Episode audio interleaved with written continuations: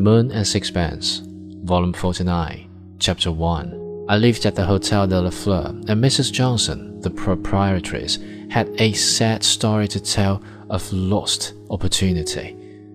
After Strickland's death, certain of his effects were sold by auction in the marketplace at Papeete, and she went to it herself because there was among the truck an American stove she wanted. She paid 27 francs for it.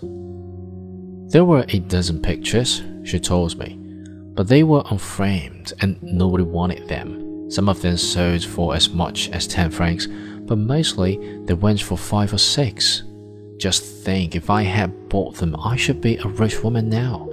But Tiare Johnson would never, under any circumstances, have been rich. She could not keep money the daughter of a native and an English sea captain settled in Tahiti.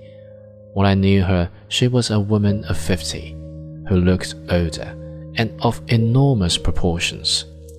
Tall and extremely stout, she would have been of imposing presence if the great good nature of her face had not made it impossible for her to express anything but kindliness.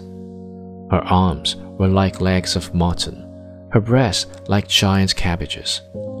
Her face, broad and fleshy, gave you an impression of almost indecent nakedness.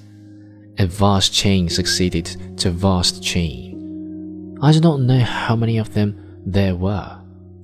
They fell away voluminously into the capaciousness of her bosom. She was dressed usually in a pink mother hubbard, and she wore all day long a large straw hat but when she let down her hair, which she did not now and then for she was vain of it, you saw that it was long and dark and curly.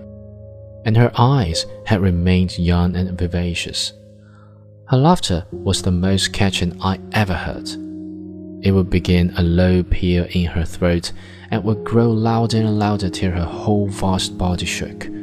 She loved three things a joke, a glass of wine, and a handsome man. To have known her is a privilege.